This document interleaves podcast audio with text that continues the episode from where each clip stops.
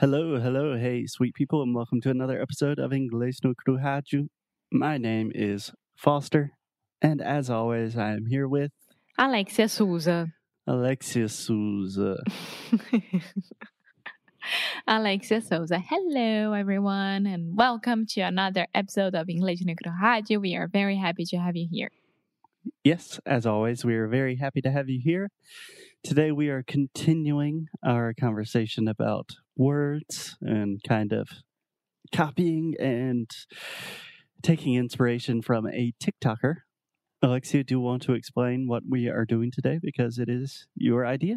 Yes, yes. I love having good ideas, or which I think those are good ideas. So. we will see.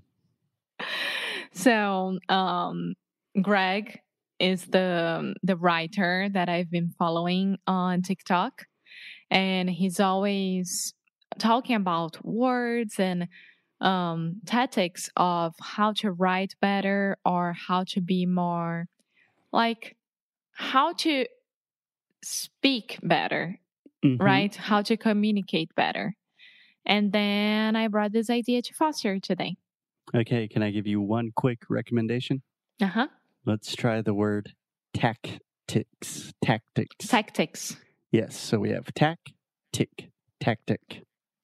Tactic. Kind of like Uh, Just like tic tac. yeah. um, Do you know what a tic tac is? É o tic tac. É um Tic-tac. Exatamente. Yeah, aquela balinha. Yeah, tic tac. Tic tac. Tactic. There we go. Okay, tactics. Awesome. So we're talking about this guy, Greg, on TikTok. He's a writer. He talks about words, how to write better, how to speak better in English. And specifically, today, we are going to focus on How to be more eloquent in English. how to be more eloquent in English. Okay, so before we get started with the specific tactics, I would love to ask you, Alexia, what does this mean? You're shaking your head no, but you don't even know the question yet. I know. Do you? yes, you're gonna ask me um what what to be more eloquent means for you. Yeah, what does it mean to be more eloquent?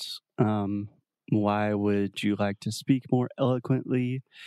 How does that look for you?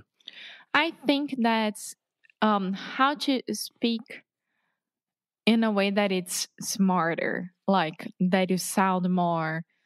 Um, I wouldn't say like formal, but I would say like in different forms and to different group of people, and how to be able to speak better.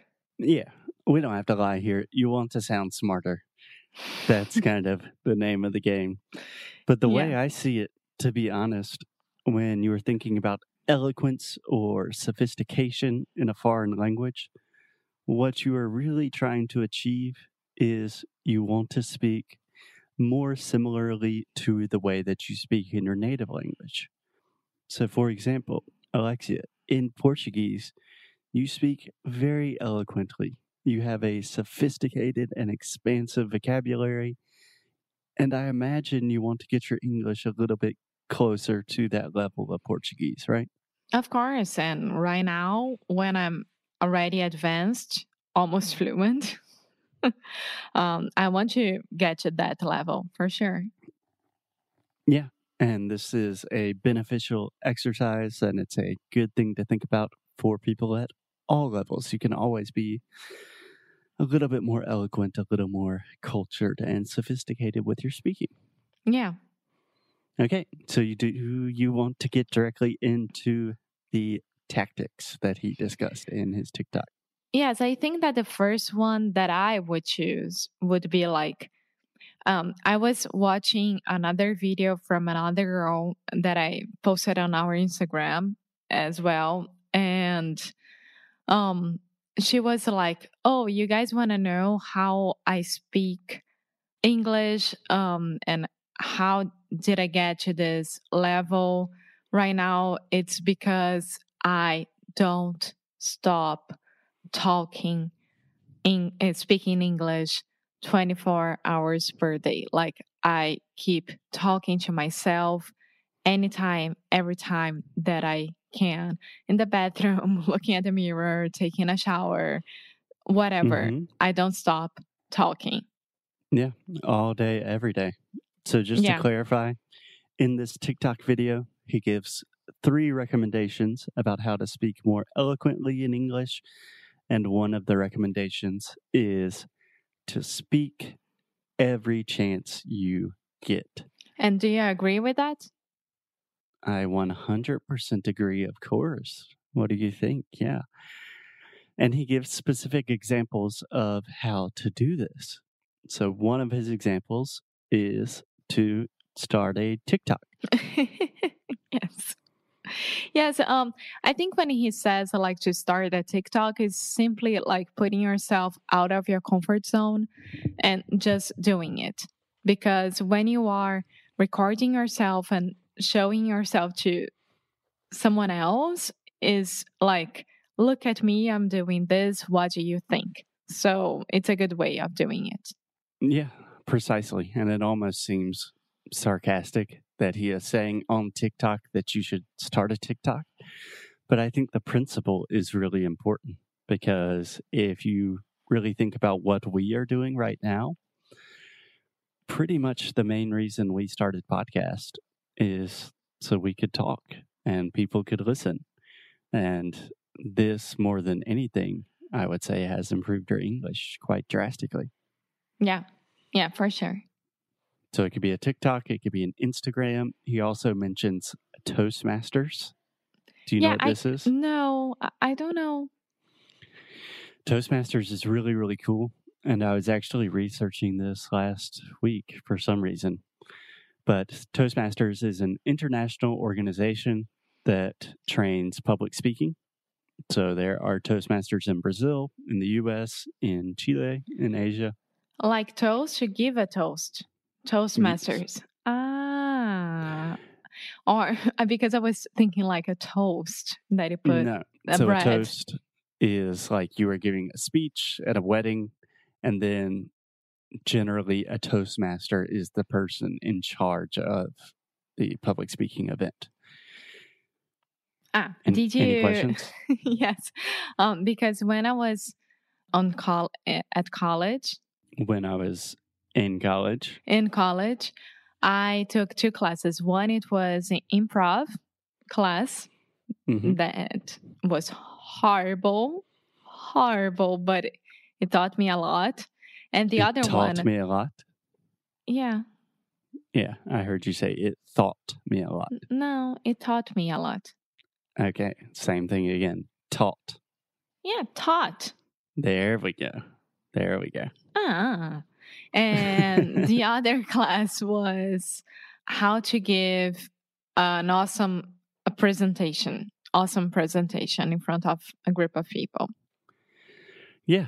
So that's very similar to the idea of Toastmasters, from what I understand. It's just a group of people in your city or your state or your region, and you meet and everyone gives talks and they give you feedback on how to improve those talks.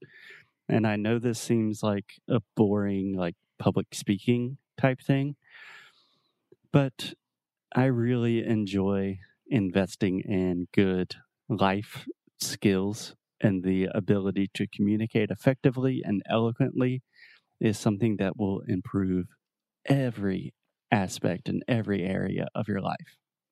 Cool, cool. And the second point that he talks about is to read. Read everything that you can. Read every single piece of newspaper, books, different authors, different cultures, and everything.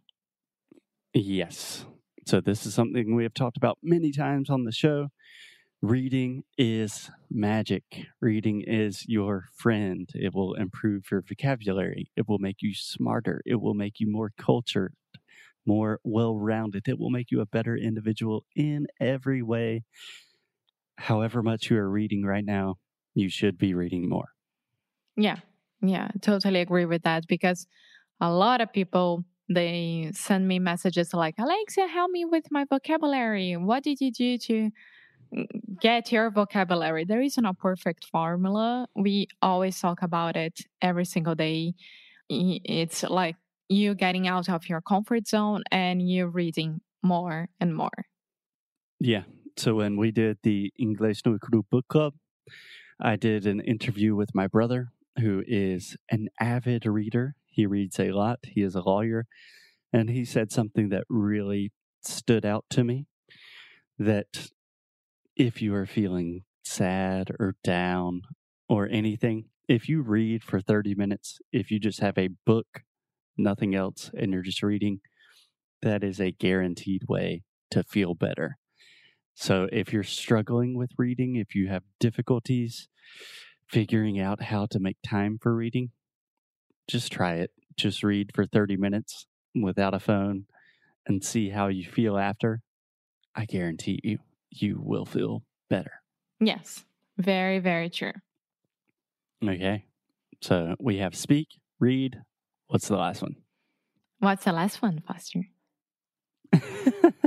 you don't remember what the last one is? I, I gotta do. look at my notes. Go ahead and look at your notes.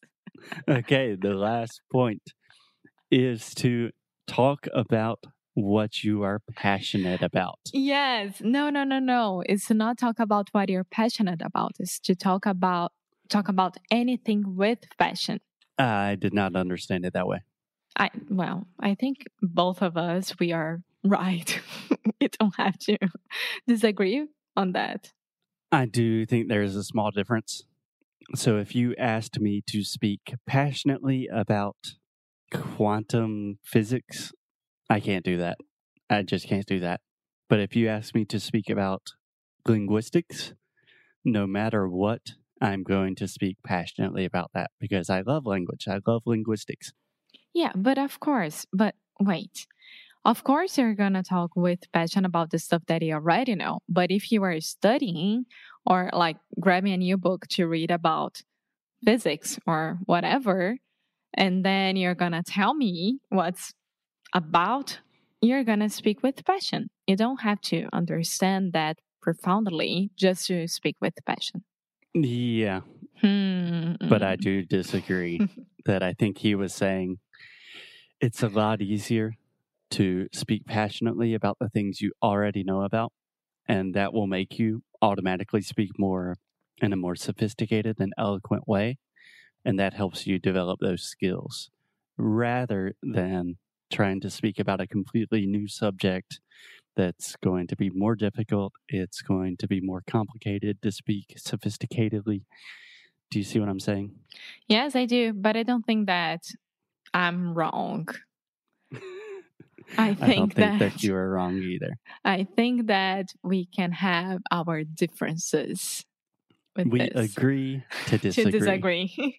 yeah, but I think that both um all the points that he was saying and telling people how to do it, those are very, very simple ways and good tips, good tactics of doing it. And I mean, you just need to start practicing. Yeah. These are three simple tips, but I think it's a great review. So, just to recap rule number one speak at every chance you get. Rule number two read everything you can get your hands on. And rule number three speak passionately. Cool. Okay. Anything else to add, Alexia? No, just let's go and have fun with this. Let's be eloquent. Let's do it. We will talk to you guys tomorrow. Bye.